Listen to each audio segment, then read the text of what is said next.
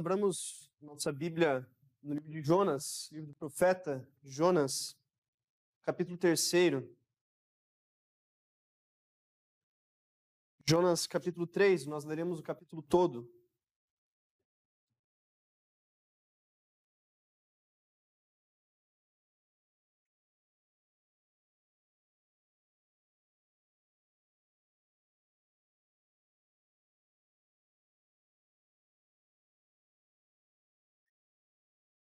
Jonas capítulo 3 diz assim, a palavra que o Senhor nos traz. O Senhor aprove ele escrever em sua palavra. Veio a palavra do Senhor, segunda vez a Jonas, dizendo: Dispõe-te, vai à grande cidade de Nínive e proclama contra ela a mensagem que eu te digo. Jonas se dispôs e foi a Nínive, segundo a palavra do Senhor. Ora, Nínive era cidade muito importante diante de Deus de três dias para percorrê-la. Começou Jonas a percorrer a cidade caminho de um dia e pregava e dizia: Ainda 40 dias e Nínive será subvertida. Os ninivitas creram em Deus e proclamaram um jejum e vestiram-se de panos de saco, desde o maior até o menor. Chegou esta notícia ao rei de Nínive ele levantou-se do seu trono, tirou de si as vestes reais, cobriu-se de pano de saco e assentou-se sobre cinza. E fez-se proclamar e divulgar em Nínive, por mandado do rei e seus grandes: nem homens, nem animais, nem bois, nem ovelhas provem coisa alguma, nem os levem ao pasto, nem bebam água, mas sejam cobertos de pano de saco, tanto os homens como os animais e clamarão fortemente a Deus e se converterão cada um do seu mau caminho e da violência que há nas suas mãos. Quem sabe se voltará a Deus e se arrependerá e se apartará do furor da sua ira, de sorte que não pereçamos? Viu Deus o que fizeram, como se converteram do seu mau caminho, e Deus se arrependeu do mal que tinha dito lhes faria, e não o fez. Irmãos, uma das coisas que, vendo a cultura humana de todas as sociedades, não somente a cultura ocidental, mas em qualquer país, qualquer tribo, qualquer lugar que você vai, é percebido que existem certos eventos, certas práticas, certas coisas que mexem muito com o coração humano e são universais porque todas as sociedades sentem essas coisas. E uma das principais delas é a guerra. Todos nós, ainda que vivamos num país que a nossa geração, nós temos uma benesse muito grande de não termos próximo de nós muitas guerras em nossa geração, em nosso território, em nosso ambiente aqui, praticamente todas as gerações do mundo, em praticamente todos os povos, com raríssimas exceções, não perderam uma grande parte de sua população em guerras. Você pode pegar a história antiga, de maneira geral a gente vê que uma carnificina, basicamente, a história humana na antiguidade. Você pode pegar o tempo próximo à época de Cristo, onde você tinha também grandes batalhas e os grandes impérios, Império Grego, Império Romano. Posterior a isso, você tem Idade Média, feudalismo, você tinha o seu feudo ali que o pessoal precisava fazer fortificações muito grandes, porque era muito provável que viesse uma tribo bárbaros, de vikings, de não sei quem, acabar com você, sua família e todo mundo que tem o seu feudo.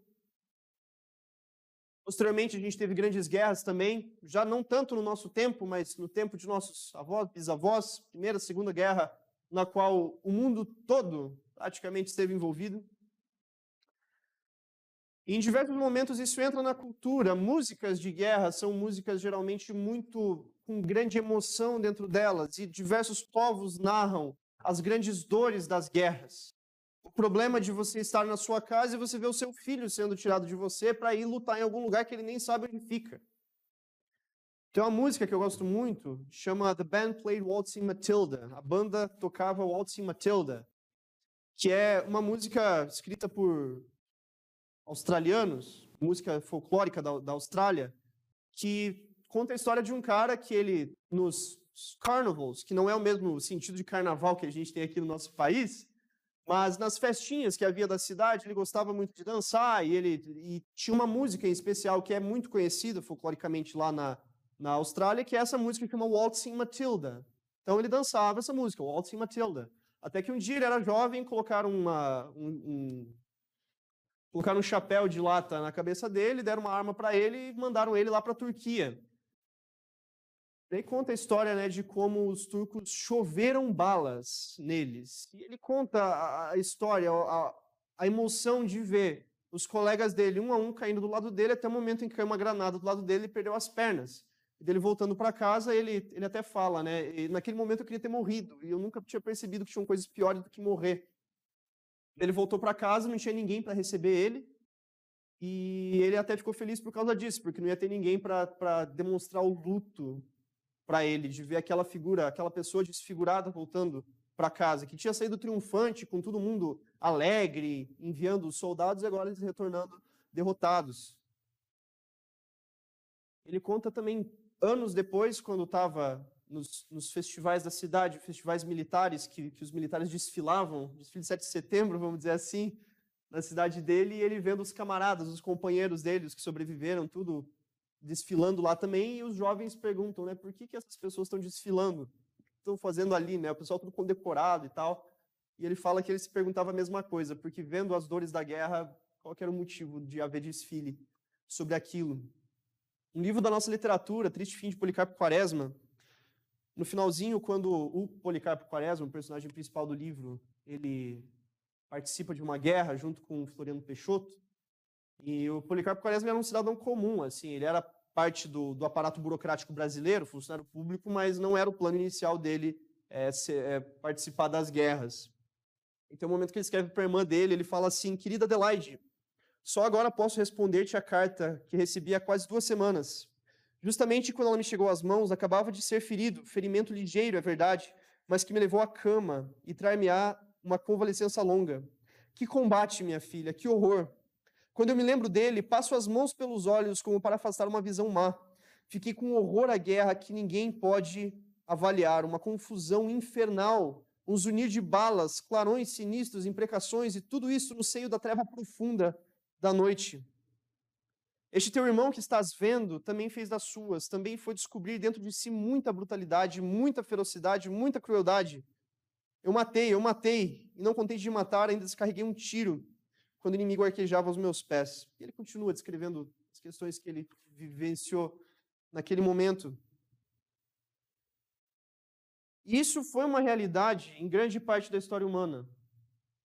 E diversos povos, eles se acostumando com essa realidade, cauterizaram a própria consciência.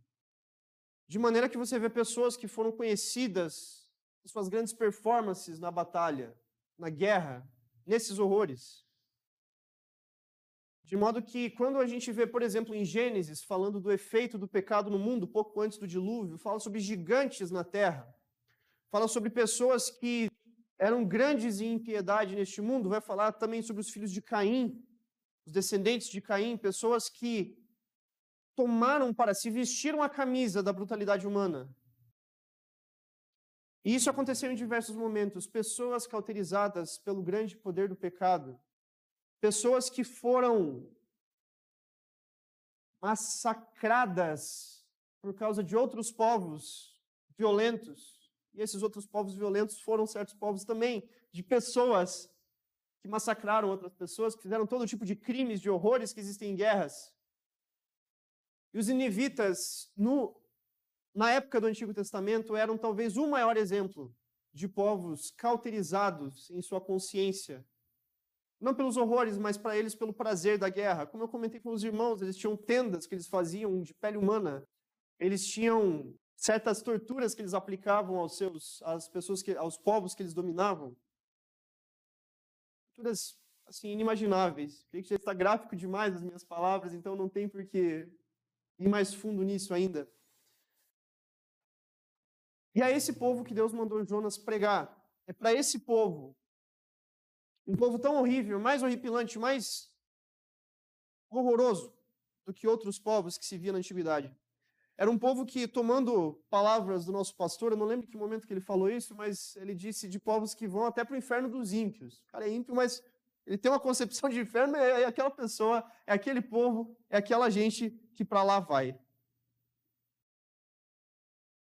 E o nosso texto nós lemos, ele nos fala sobre um grande agir do Senhor, um grande agir do Espírito e um, uma coisa inimaginável de olharmos o poder do Senhor agindo em corações tão ternecidos, tão, o que seja essa palavra, tão cauterizados pelo pecado. E eu quero, irmãos, que olhando para o nosso texto, Jonas 3, uma das coisas que nos salta é o fato de que todo o texto até agora estava tratando de Jonas, e a gente agora chega na segunda metade do livro. A gente está como se abrisse, como se o livro tivesse. Imagina se tem uma folhinha de papel, dois lados, você tem a primeira metade e a segunda metade.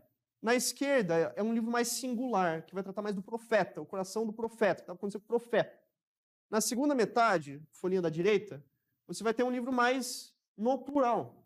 Você agora tem povos, você tem agora Nínive, você tem o profeta descontente com Nínive, no capítulo 4, que nós veremos, que nós ouviremos sobre na semana que vem. E aqui o livro praticamente começa de novo. Até, não sei se os irmãos perceberam, acompanhando a leitura, o, o segundo versículo é um pouquinho diferente. Terceiro versículo. Dispõe-te, vai à grande cidade de Nínive e proclama contra ela a mensagem que eu te digo. Jonas se dispôs e foi a Nínive. Porque é a mesma construção que é usada no primeiro capítulo, no primeiro, nos primeiros versículos. Jonas 1, 2. Dispõe-te, vai à grande cidade de Nínive, clama contra ela. Verso 3. Jonas se dispôs, mas para fugir da presença do Senhor. O livro começa de novo. E nesse momento, nesse capítulo, nessa primeira parte do texto, do, do, dessa segunda metade, Deus nos fala sobre o arrependimento. E mais especificamente sobre o arrependimento da cidade de Nínive. A cidade de Nínive se arrepende. De modo que o que eu creio que o texto nos fala, e o que eu creio que é a mensagem central desse texto que ele traz para nós, é que a palavra do Senhor deve ser crida. Devemos crer na palavra do Senhor. Isso não no sentido filosófico. Para mim, até é, é estranho olhar para crentes, irmãos de Cristo, pessoas que creram em Cristo, creram na palavra do Senhor e creem, professam crer em Cristo, e olhar e dizer, creia na palavra do Senhor. Só que isso é porque muitas vezes a gente vê isso num sentido muito filosófico. Que Deus ele se revelou na sua palavra, nos trouxe uma mensagem, e nós devemos acreditar na mensagem. Só que percebam, irmãos, que isso vai muito mais fundo em nosso coração. Quando eu falo creia na palavra do Senhor, tem consequências aqui absurdas que vêm para nós, que muitas vezes a gente nem pensa. Então, quando a gente para e a gente lê a palavra, tem diversas coisas que a gente lê que muitas vezes é fácil para a gente passar corrido por elas, porque a gente dá um saltinho. Não é que a gente tira isso da nossa palavra, que a gente arranca essa página da Bíblia, mas é que muitas vezes a gente passa corrido por certas coisas que Deus nos fala. E toda vez que nós ouvimos da palavra do Senhor certas coisas, e Deus exige de nós que nós hajamos segundo aquilo que Ele nos fala, e nós não fazemos, nós não estamos crendo na palavra do Senhor. Porque Ele mandou a gente fazer, a gente quer soberano sobre a nossa vida, mas a gente não faz.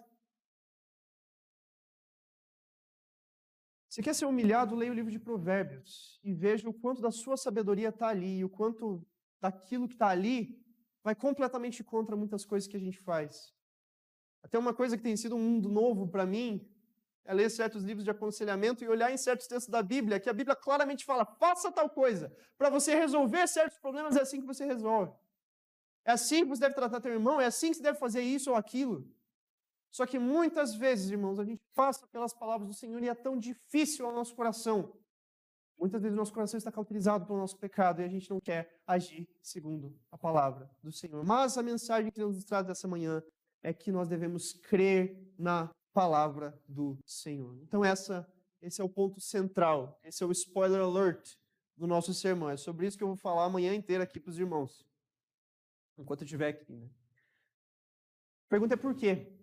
Por que, que a gente deve crer na palavra do Senhor? E eu creio que a resposta para isso é o poder.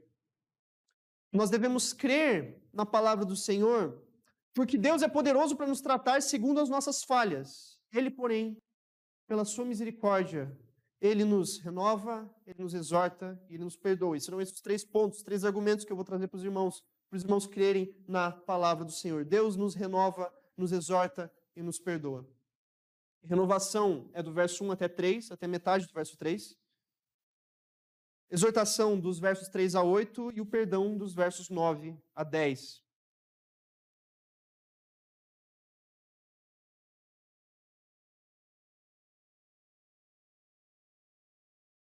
Creia nas palavras do Senhor. Se você quer anotar o título do sermão, a gente tem tido uma série da soberania de Deus em Jonas.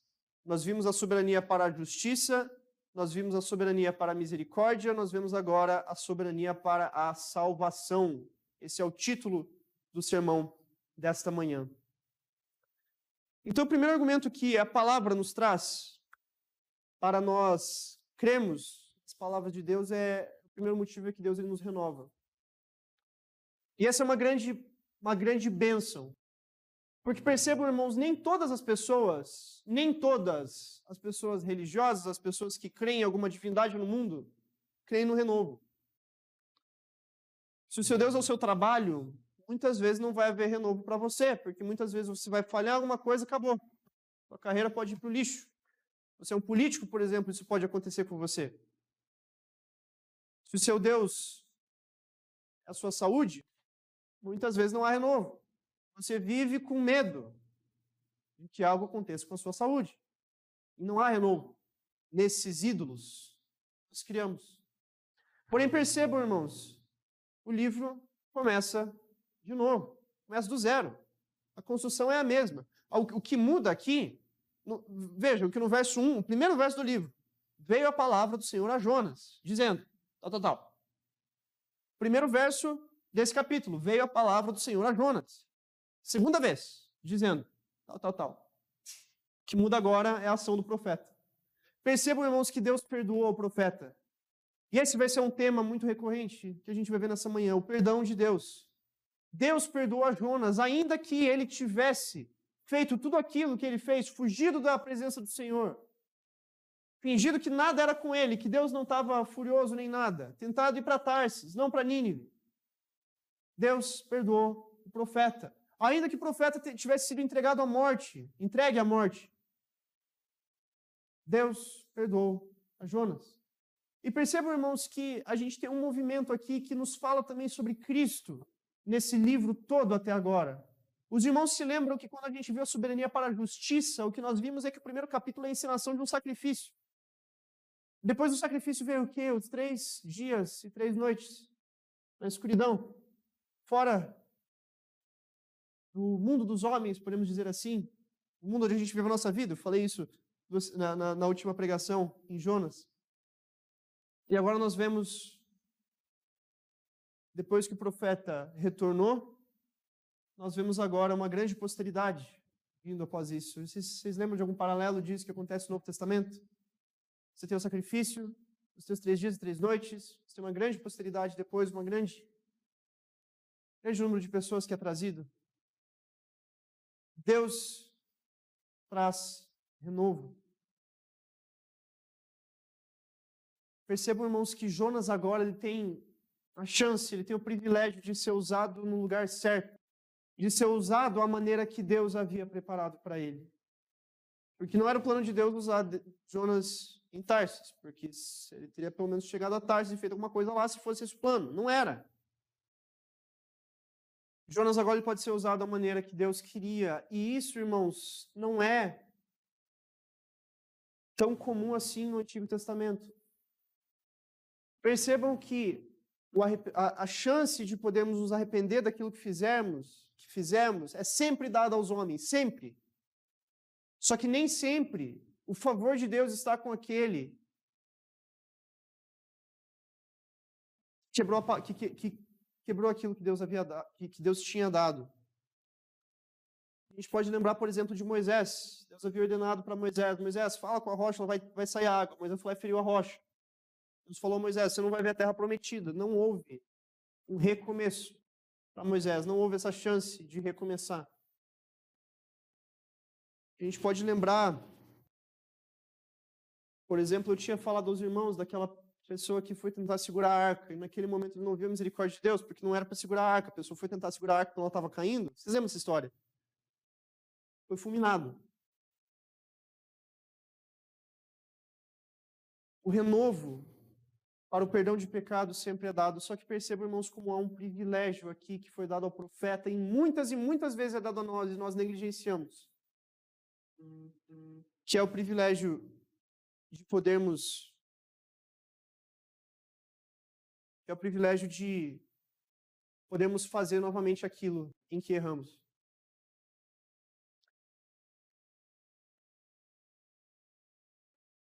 Quando Deus ele nos traz o privilégio de termos renovo, o privilégio de podermos agir novamente, de termos a mesma situação. Claro que nem toda a situação nunca vai ser a mesma coisa. Só que quando a gente tem a oportunidade de fazer diferente, meus irmãos, muitas vezes nós negligenciamos essas oportunidades. Percebam que nós tomamos por tão certo muitas vezes que a gente consegue consertar aquilo em que erramos. Muitas vezes a oportunidade não vem. Muitas vezes vem e a gente negligencia. Isso é uma coisa que Deus nos permite. Que essa é a chance que Deus nos dá. Essa é a, a exortação que Deus nos dá nessa manhã. A primeira exortação. De que, irmãos, você ouvindo as palavras do Senhor, você tendo a chance de consertar aquilo que você podia, que você deveria consertar, tendo a chance de resolver aquilo que você podia resolver. Não negligencie as chances que Deus dá. Até eu, particularmente, acho que essa é uma das grandes temáticas daquele poema O Corvo. Não sei se todos os irmãos conhecem, mas é um, é um, é um poema de terror escrito por Edgar Allan Poe, The Raven e que foi traduzido muito capazmente por Machado de Assis para a nossa língua, então é um privilégio que a gente tem um excelente poema. É muito raro isso, você tem um excelente poema na língua original no inglês e um excelente poema traduzido para o português. E uma das coisas é que algo que assustava o personagem principal do poema era que você tinha um corvo ali que ele falava nunca mais, nevermore, nunca mais. Ele falava lá, ele lembra, o, o personagem do poema lembrando da esposa dele falecida e tudo mais, e o corvo sempre nunca mais. E essa é uma coisa que muitas vezes me assusta de diversas maneiras, de pensar muitas vezes que tem momentos bons que passaram pela minha vida e que nunca mais irão voltar. A gente pode pensar isso muitas vezes de aglomeramentos de pessoas. Não que as pessoas nunca mais vão voltar a se aglomerar, calma aí, 2021, pandemia, mas no sentido de que quantas vezes nós estamos com muitos amigos, com muitas pessoas, pode ser num retiro, pode ser numa turma que a gente tem tão querida, e que muito provavelmente nunca mais aquelas mesmas pessoas vão voltar a se reunir. Isso é uma coisa que muitas vezes bate no meu coração de que a segunda vez daquilo não vai ter, é aquele momento e só. Só que muitas vezes para questões complicadas também, de você ver que há relacionamentos, há situações da sua vida, há coisas que você fez e que nunca mais você vai poder voltar a ser do mesmo jeito que era. Porém, irmãos, lembrem-se que Deus perdoou a Jonas. E o perdão dos pecados está sempre aberto a nós.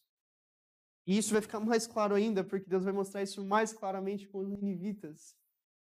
Só que, irmãos, você tendo a chance de fazer diferente, não negligencie isso. É isso que Cristo fala, por exemplo, para as pessoas que ele curava, não é mesmo? A pessoa vivia em vidas de pecado, vivia em,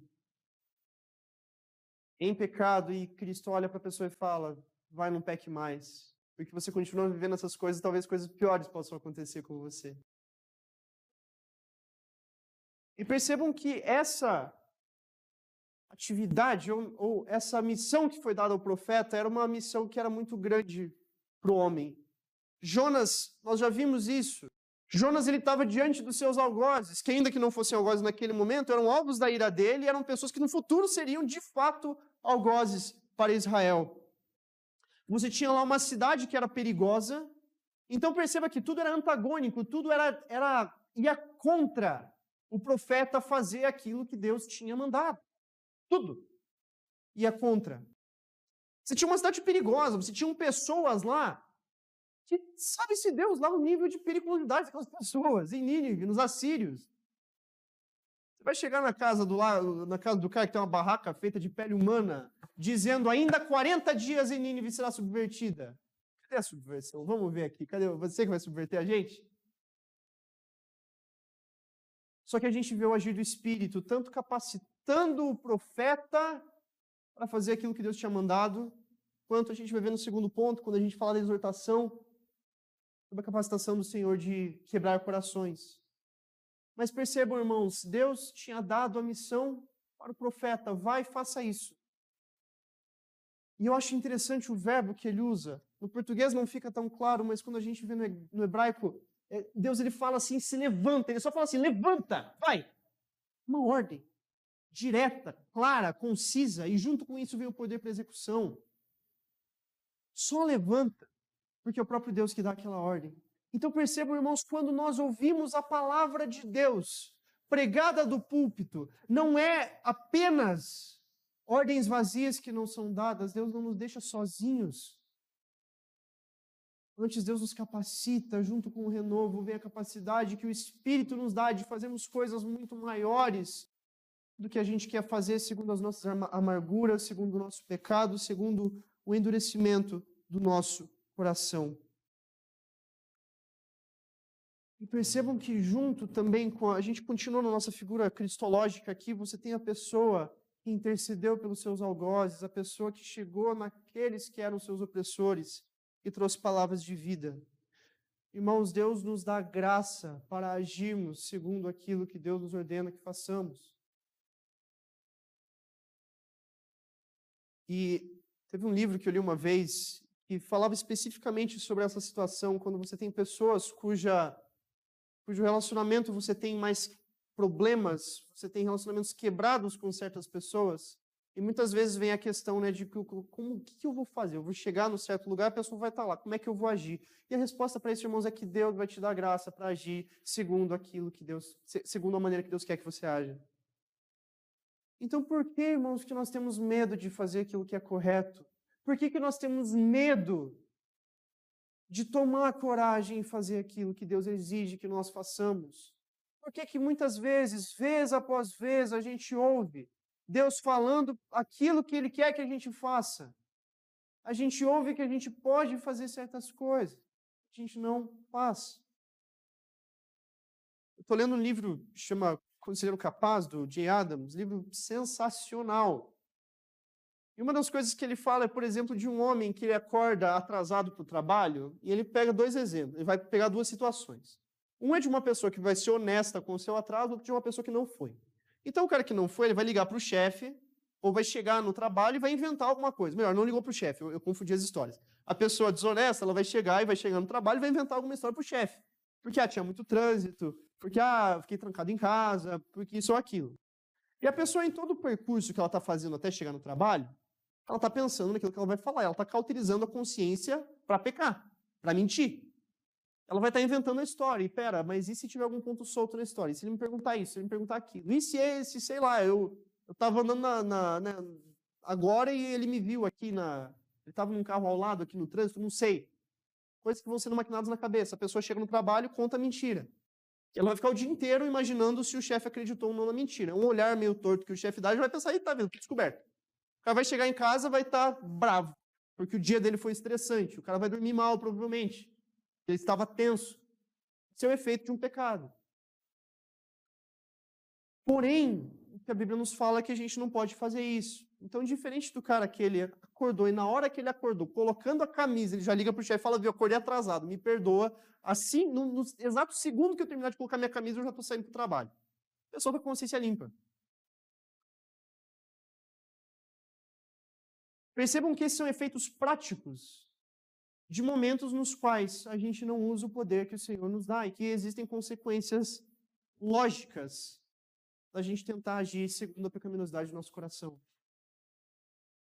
E eu usei o exemplo do cara que vai atrasado para o trabalho, mas qualquer situação na qual a gente é tentado a pecar, a gente quer se amargurar contra pessoas, a gente quer é, pecar contra pessoas, a gente quer viver sem se arrepender, a gente quer, não quer consertar certos relacionamentos, tudo isso traz consequências, que é só você parar e pensar um pouco nas consequências práticas disso na sua vida. Que isso vai ficar evidente. Outra coisa é que Deus ele nos exorta. Outro motivo pelo qual nós devemos crer nas palavras do Senhor é a exortação de Deus. Jonas foi lá e pregou para Nínive. E miraculosamente, Deus, pela sua soberana vontade, sem explicar para a gente o que, que ele fez ali nem depois, foi lá e se converteu. creu nas palavras do Senhor, creram em Deus, creram em Yahvé. De algum jeito, o Espírito trabalhou ali. E eu usei exemplos muito gráficos, irmãos, de pessoas que têm a consequência cauterizada. E para dizer mais ainda que os ninivitas tinham consciência mais cauterizada ainda. Pior do que consciência cauterizada era consciência cauterizada dos ninivitas. E o Espírito foi lá e trabalhou. O Espírito foi lá e convenceu do pecado. E trouxe o arrependimento. E a gente vê aqui todas as esferas da sociedade sendo atingidas pela pregação do profeta. Você tem primeiro um profeta sozinho ali na cidade pregando, depois você tem as pessoas ouvindo aquele rebuliço, depois você tem o próprio rei ouvindo aquele rebuliço, depois você tem o próprio Estado chancelando o arrependimento do povo e dizendo, gente, é decreto agora, se arrependa. Você vê aqui um coração transformado. De uma maneira que, gente, eu, eu não, não tem como entender o trabalho que o Espírito fez aqui. E aqui eu lembro daquele, daquele hino que a gente cantou na semana passada, na, duas semanas atrás. Não sei o modo como agiu o Espírito Eternal, que um dia Cristo me atraiu em convicção real, mas eu sei em quem tenho crido, eu sou, estou bem certo que Ele é poderoso para guardar o meu tesouro até o dia final. Eu não sei o modo como o Espírito agiu aqui. Porém, irmãos, percebam que Deus trouxe o perdão. Deus transformou os corações. E se a gente olha isso para os ninivitas, quem dirá ao nosso coração pecaminoso? Quem dirá aos filhos? Quem dirá àqueles que Deus fala diretamente? Se arrependam, tratem das questões que vocês têm que tratar, façam isso, façam aquilo. Quem dirá o nosso coração? Quem dirá o Espírito não vai trabalhar em nosso coração para que nós possamos fazer aquilo que Deus exige que façamos. E o texto nos mostra também um esforço visível daquelas pessoas. É interessante que o modo de arrependimento aqui é um modo diferente. O pessoal agiu da maneira que eles podiam, fizeram o que podiam ter feito. Então, me diga algum outro texto na Bíblia que fala sobre animal com pano de saco. Não existe, não tem. Aquilo era costume local, era costume dos assírios fazer isso. Então, na Bíblia, o pano de saco, que era um, um, uma roupa com um tecido bem grosso, que coçava, era sinal do arrependimento. O animal não se arrepende. Só que, irmãos, ele, o pessoal fez o que eles podiam, agiram segundo aquilo que eles podiam, e o Espírito tratou aqueles corações um esforço visível pelo perdão. Então percebam que aquilo que acontece no coração se externaliza, se mostra nos nossos atos. Muitas vezes tem coisas que é só o nosso coração que está dando problema, e de fato é isso que muitas vezes Deus quer tratar em nós. Só que isso se externaliza. Nosso semblante ele se transforma, a maneira que a gente trata as pessoas se transforma, a maneira que a gente trata as situações que antes nos davam problema se transforma. Os irmãos Graham foram, ficaram muito conhecidos, tem muitas histórias que todos conhecem, que, que foram coletadas por esses irmãos. Eles eram pesquisadores que foram lá nas, é, entre os povos germânicos coletando as histórias que eles tinham, o folclore daqueles povos, e ficou muito conhecido nos séculos passados os contos dos irmãos Grimm. Então, por exemplo, Chapeuzinho Vermelho, é, e diversos outros que, que, a gente tem, especialmente a Disney, é, transformou em filmes e contos mais diluídos com água e açúcar, leite condensado e bastante coisinha boa lá, para que era bem mórbido os contos que eles coletaram. Mas tem um que eu acho muito interessante, que conta a história de um gato e de um rato. E você tinha os dois, eles encontraram um potinho de gordura, um pote de lardo, gordura de porco, e que era o que eles iam comer para quando chegasse no inverno, eles pudessem ter energia para sobreviver ao inverno. Porque chega o inverno, não é, não é tão fácil de caçar. Então você tem um potezinho ali de gordura, a gordura tem muito, muita caloria, dá para ajudar. Então encontrou, quem encontrou o potinho foi um gato e um rato. Os dois, inimigos naturais. E eles fizeram um acordo, dizendo, viu, a gente vai guardar esse potinho num lugar bem escondido lá. E daí, eu e você, o gato e o rato, vão morar juntos. A gente vai morar junto. Porque eu não vou confiar em você e você não vai confiar em mim. Então, a gente morando junto, pelo menos a gente sabe que a gente vai comer junto potinho, beleza? Beleza, fizeram esse acordo. E daí lá o gato e o rato morando ali na toquinha deles, e daí o pote de gordura estava escondido num outro lugar. Aí, um certo dia, o gato falou pro rato, dizendo o seguinte: Viu, nasceu um sobrinho meu, filho da minha irmã, eu preciso ir lá visitar. Você deixa eu ir? Deixo. Então saiu lá para visitar. Só que era mentira. O gato foi lá e comeu um pouquinho do, da gordura. Não podia fazer isso, naturalmente. Depois quando ele voltou, o ratinho perguntou: como é que foi lá? Ah, foi muito bom e tal. E como é que era o nome, então, do, do, do, do, do teu sobrinho que nasceu? Ah, o nome do sobrinho era. O Topo se foi. Esse é o nome do sobrinho. Deu o ratinho olhou, ah, tá bom, beleza. E continuava vivendo a vida. A história se repetiu de novo. O gato contou outra história. Nasceu outro parente meu, preciso visitar. Posso ir? Pode. Foi lá, comeu até a metade do, do, do, do potinho de, de gordura. Quando voltou, contou para o gato, para o rato, que o nome do filho do, da pessoa que nasceu era o meio se foi. Nomes esdrúxulos. Aí aconteceu a terceira vez, comeu todo o resto da gordura, voltou lá, o nome do, do que nasceu agora é, é Tudo Se Foi. Daí, beleza, passou-se o tempo, chegou o inverno. Aí chegou o dia que finalmente os dois iam lá para ver o que aconteceu com o potinho de, potinho de gordura, que era para estar tá inteiro lá. E o ratinho estava acreditando que ia estar tá inteiro. Chegou lá, abriram o pote, estava vazio o pote. Cadê, cadê a gordura? E daí que o ratinho se tocou, ah, miserável. Quando você falou que o topo se foi, é porque você comeu o topo. Quando você falou que foi até o meio, é porque você comeu até o meio. Quando você falou que tudo se foi, é porque você comeu tudo. E daí o gato foi lá e, e abocanhou o rato, e, e esse é o triste fim do rato. A gordura que o, que o gato usou foi a do ratinho. Triste história. Porém, irmãos, o que eu, uma coisa que me salta muito forte nisso, tirando a questão da esperteza do mundo, que o mundo vai trazer de lições disso para a gente, de, de, de, textos assim, né? Que olha, você tem que ser um cara esperto, tem que ser malandro, malandragem. Perceba, irmãos, que você tem aqui uma ação de uma pessoa que não condiz em nada com a palavra dela. E muitas vezes a gente faz a mesma coisa. Muitas vezes a gente professa que a gente faz alguma coisa, a gente professa que a gente quer mudar, a gente professa que a gente quer ter a nossa vida, os nossos relacionamentos, os nossos problemas transformados, porém as nossas atitudes não condizem com isso. Só que no nosso caso, meus irmãos, não dá para se abocanhar o Deus vivo, não tem como fazer isso.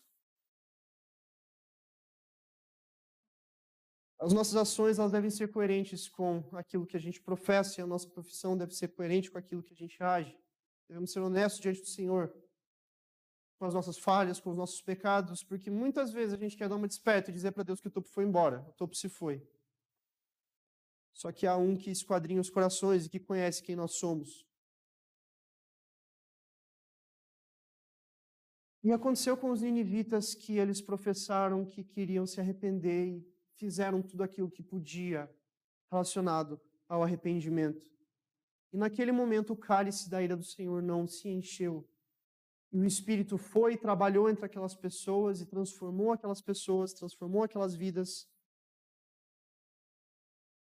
Irmãos, nós não somos escravos do pecado.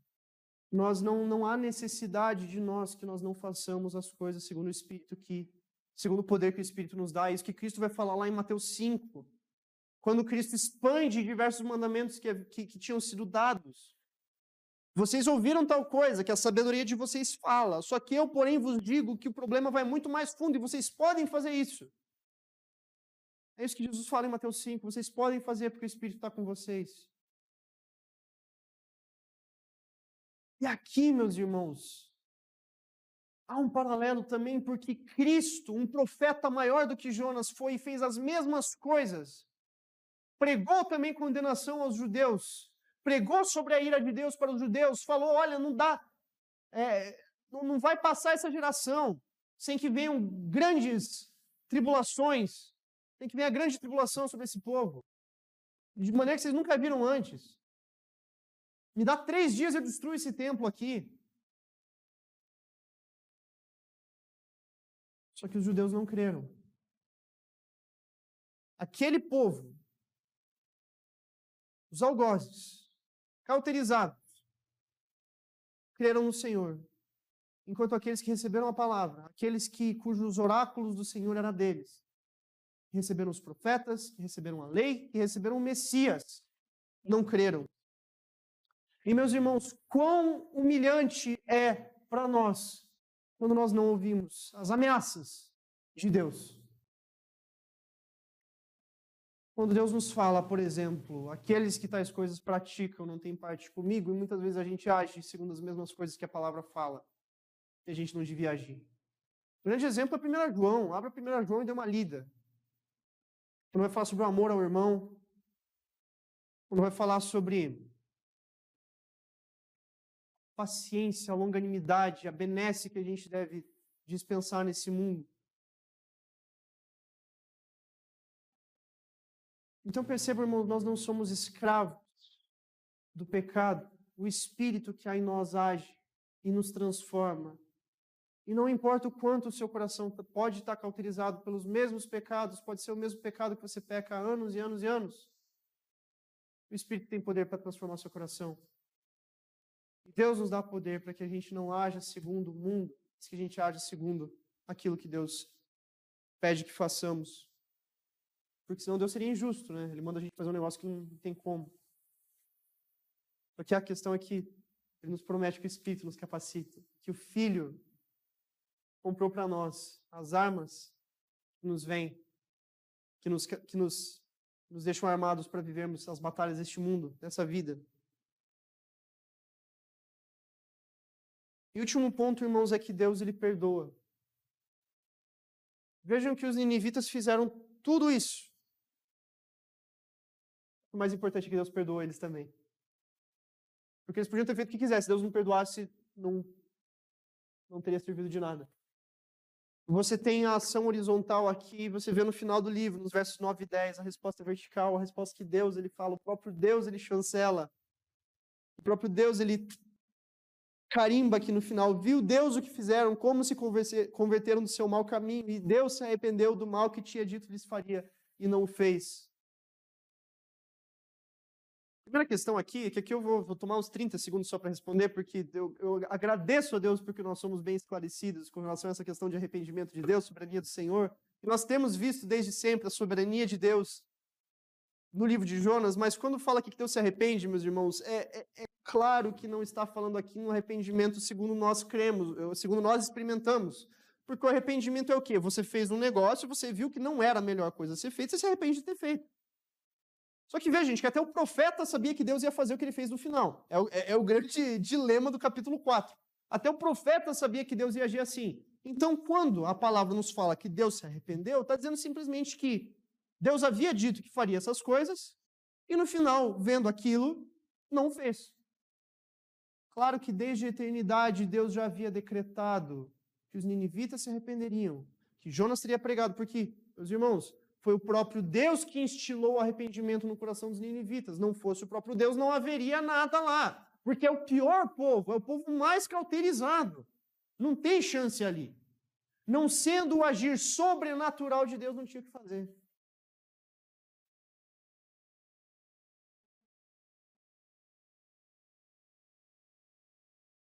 Muitas vezes, irmãos, a gente faz, a gente tem uma, uma checklist espiritual, né? A gente sabe que tem coisas que a gente precisa fazer, em algum momento, alguma hora, quando der, até uma amiga minha esses dias estava falando sobre uma, uma outra pessoa que ela, que ela fazia uma lista no celular, que eu achei genial. E ela colocava por lugares. Então, assim, ó, quando eu for para Liberdade, eu tenho que comprar tal e tal coisa. Quando eu for para tal bairro, eu tenho que comprar tal e tal coisa. Porque daí, quando eu ia para o bairro, eu só olhar a lista e daí via que tinha lá. A gente faz isso, né? Não, quando chegar a oportunidade eu faço isso, eu resolvo essa treta. Quando der tal coisa eu faço. Quando, sabe, passarinho verde aparecer na minha janela, aí dá para resolver. Só que o que eu ressalto aqui, irmãos, é a intrepidez. Porque se a gente sabe que Deus nos perdoa e que Deus dá essa oportunidade do livro começar de novo, e as oportunidades aparecem,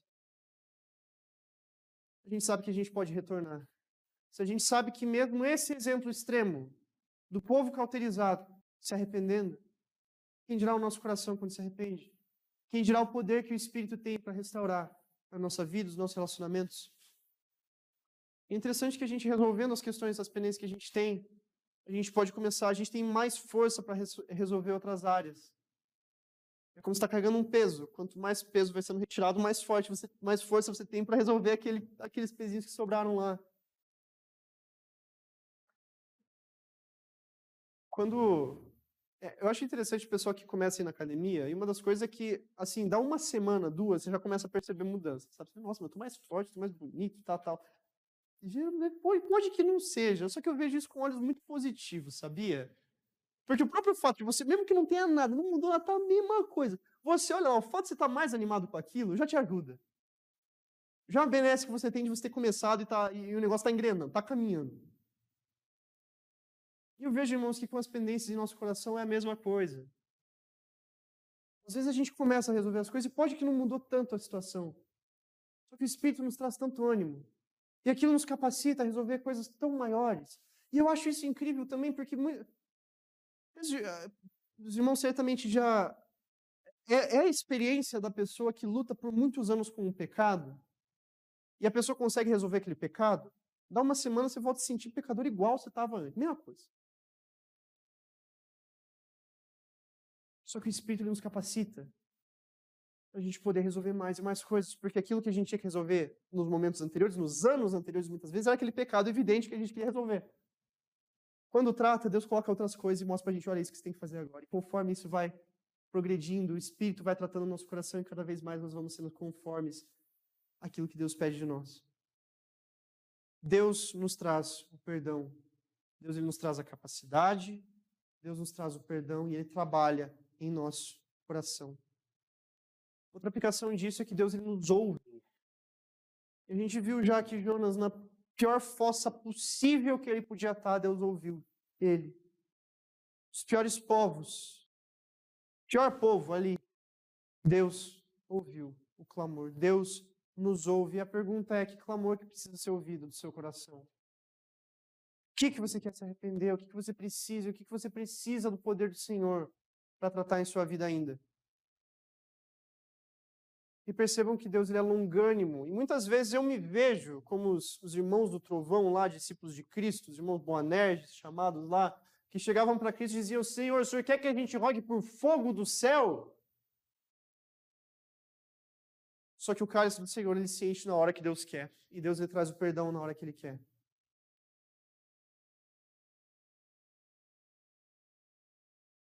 E aqui cabe mais uma aplicação também, irmãos, porque é só olhando pelos olhos de Deus, pelos últimos versículos, viu Deus o mal que, o, que viu Deus, viu o Senhor o que fizeram, como se converteram do seu mau caminho, Deus se arrependeu do mal que tinha dito eles fariam e não fez.